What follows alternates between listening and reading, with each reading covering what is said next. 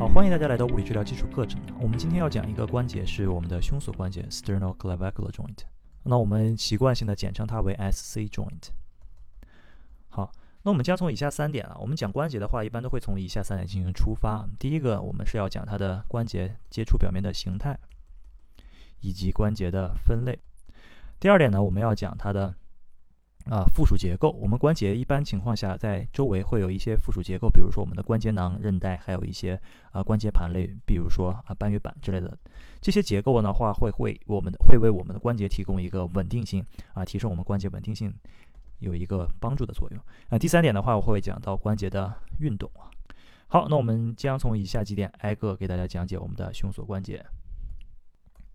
好，那么我们现在看到的就是我们胸锁关节的一个简易的示意图啊。那么顾名思义，胸锁关节是由我们的锁骨 clavicle，还有我们的胸骨 sternum 所联合构成的啊。所以我们就要了解锁骨和胸骨表面的这个。关节形态，那我们这个胸锁关节呢，左右各一个。那我们现在看到的是右侧这个，我们挨个来讲解。首先，我们先来呃，在讲解形态之前呢，我们会先把这个分类给大家讲一下。从分类角度上来，从关节的分类上来说的话，我们的胸锁关节属于鞍状关节，但是不同的书有不同的释义，有些书的话。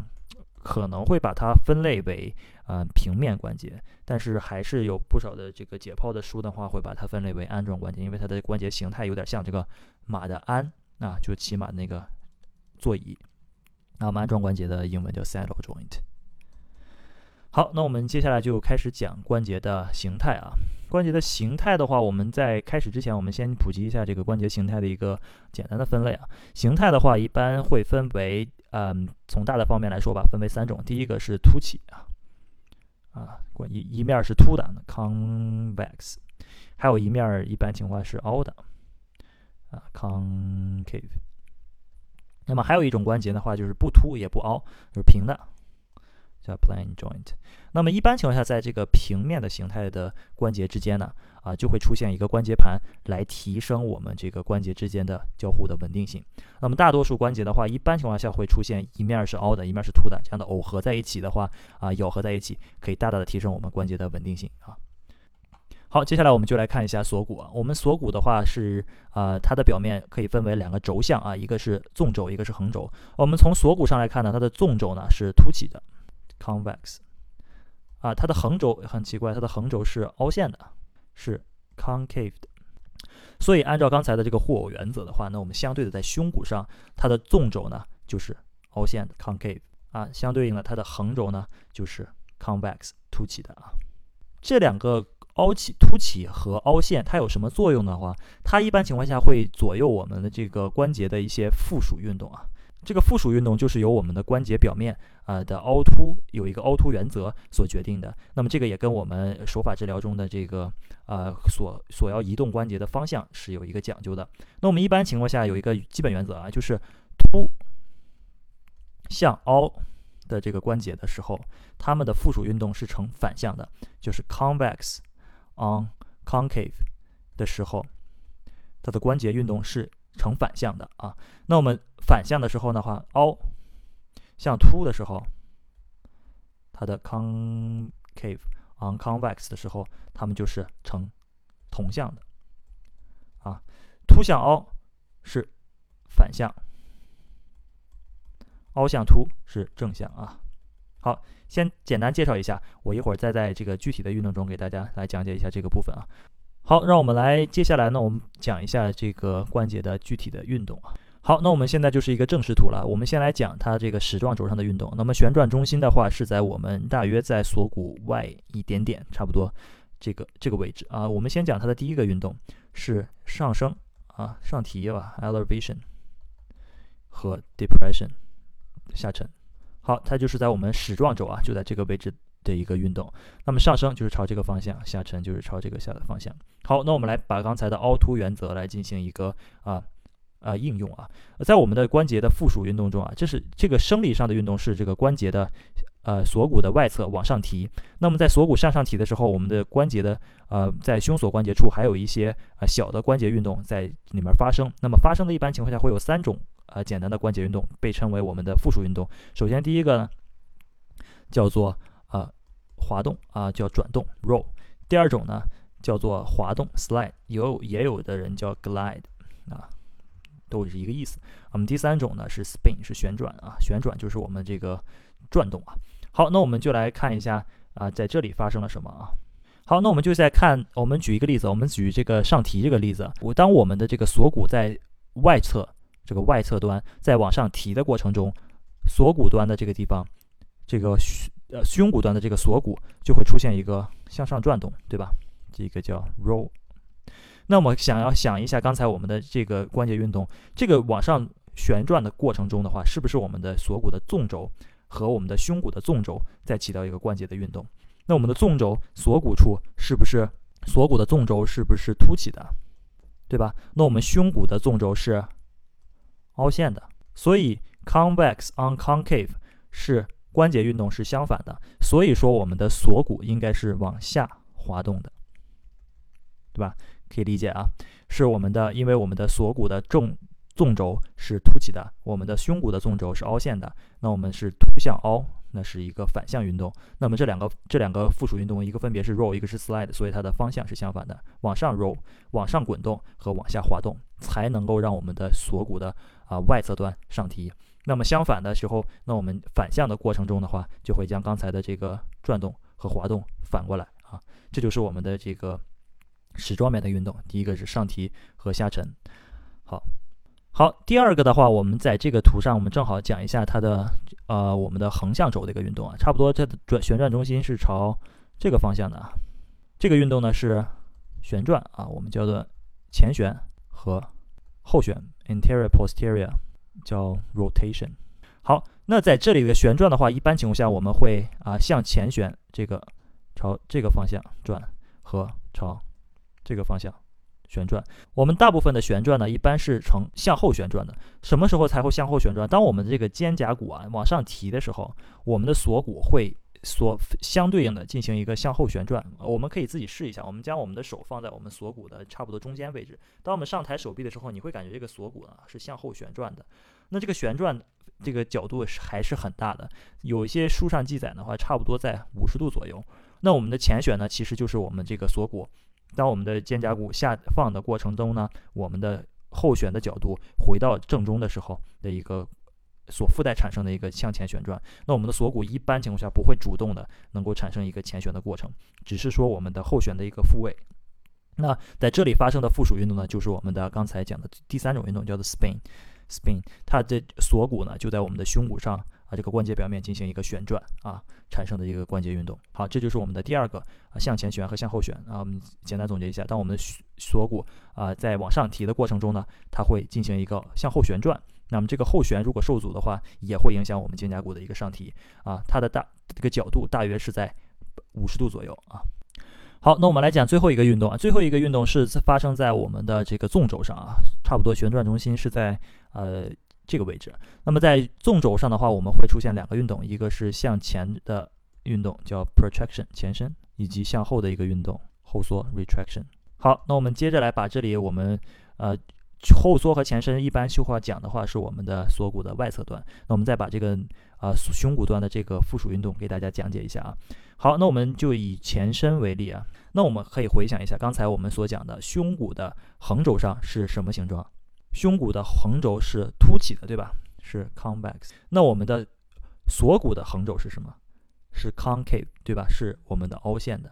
好，那我们的运动是锁骨在胸骨上运动，所以它其实是 concave on convex，是凹向凸。那说明什么？那它们的运动是同向的啊，它们的运动是同向的。好，那什么意思呢？我们就举这个。protraction 为例啊，当我们锁骨啊，我们的胸呃，我们的锁骨在向前伸的过程中的话，它其实做了一个朝这个方向的旋转，对吧？roll，朝身体后向的旋转。那我们同时，我们的这个锁骨呢，还要向后侧进行一个滑动啊，这样才能将我们的这个锁骨呢向后移动，以免它往前。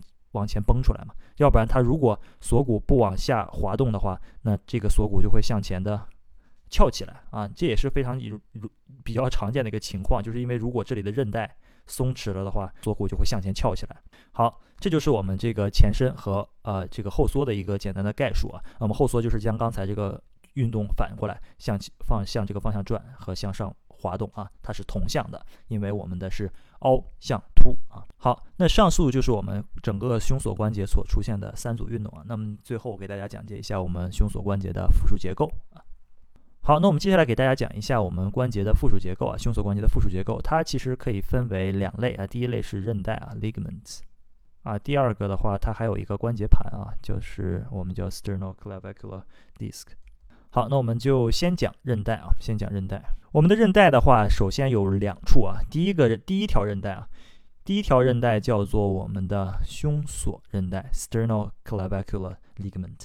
好，它位于哪里呢？它其实有两条，一个是前侧和后侧，它其实也可以叫做我们的就是胸锁韧带的胸锁关节这个关节囊韧带，它就位于我们这个关节囊处啊，差不多这个位置。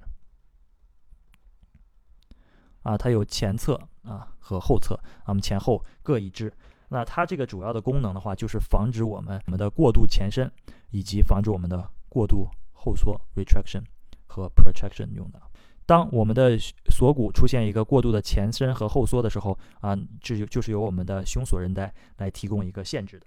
同时呢，它还加强了我们这个关节囊的一个强度，啊，防止比如说我们的关节锁骨往这个地方拽动的时候，这个韧带也是可以提供一定的保护的。好，我们第二条韧带呢是我们的类锁韧带啊，叫做 costal clavicle clav clavicular ligament 啊，类锁。类锁韧带，好，类锁韧带呢，它有两条，我们把这个放大一下啊。类锁韧带有两条啊，也是可以分为前肢和前肢和后肢的啊，anterior 和 posterior。好，那我们前肢是长在我们的第一类上，它的方向呢是朝外侧的，差不多这个方向啊，是靠前侧。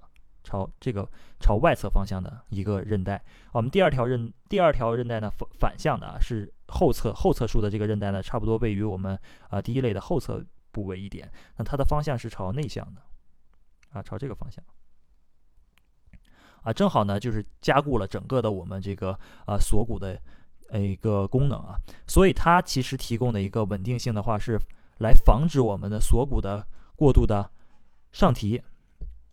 elevation，以及我们的锁骨的一个旋转啊，好，而且啊，它还可以帮助我们这个在上提过程中起到一个拽动我们这个呃胸骨端呃往下旋转的一个过一个功能啊。你像这里提供了一个力量，以这为支点，当我们锁骨上提的时候，它这里就可以帮助我们的胸骨端的这个锁骨往下滑动啊。帮助我们的附属运动产生啊。我们第三条韧带呢？第三条韧带叫做 interclavicular ligament，啊，叫肋间韧带。它其实是在我们这个把这个另一个锁骨画出来，差不多这个方向啊。它长在两条锁骨之间啊。这就是我们的肋间韧带这个地方。肋间韧带。好，这个韧带呢起到的主要功能的话，就是防止我们的锁骨过度下沉。锁骨过度下沉，以及我们的往外的，防止我们锁骨从向两侧拽动这个力啊，这就是我们肋间韧带的一个作用。好，那我们接下来就把最后一个结构给大家讲完。最后一个结构是我们的锁骨的关节盘啊。好，那我们就好，那我们接下来就把这个锁骨的最后一个结构啊，关节盘给大家讲完啊。好，我们把锁骨再画一个锁骨出来，差不多这个方向。哇，太丑了。好，这就是我们的锁骨啊。那么关节盘的话，基本上长在把第一类也补上吧。好，那关节盘的话，差不多从我们的锁骨的上侧长，差不多长到这个位置。哇，抽象化。那这个锁，它其实是位于我们的锁骨以及胸骨的中间的。那我们连接的话是上侧上端连接到我们的锁骨，下端连接到我们的胸骨啊。这个关节盘的，就是我们的 sternal。clavicular disc，这个关节盘其实是我人体是我们人体中啊是最经久耐用的一个关节盘了。上肢的很多运动都要带动到锁骨，那么这个很多的运动都会对这个关节盘产生一定的挤压和和就是摩擦，但都没有使这个关节盘产生一个退化，所以这个关节盘比较的经久耐用啊。这个关节盘的话，主要提供的一个功能啊，一第一个功能是提升我们的关节的稳定性啊，使我们的两个关节接触表面。哎，接触更加的稳定。第二呢，还提供了我们呃关就是挤压挤关节进行挤压的时候，起到了一个缓冲啊，缓冲的一个作用，就是可以吸收我们的压力啊，缓冲吸收吸收我们的呃关节挤压力。那么第三点的话，就是帮助我们的关节运动变得更加的平顺啊，来促进我们的关节运动啊。相当于其中的一个垫子啊，提高了我们的关节的整个的活动的啊顺滑性。好，那这就是我们整个的胸锁关节的一个主要内容啊。谢谢大家的收听啊，感谢大家的支持。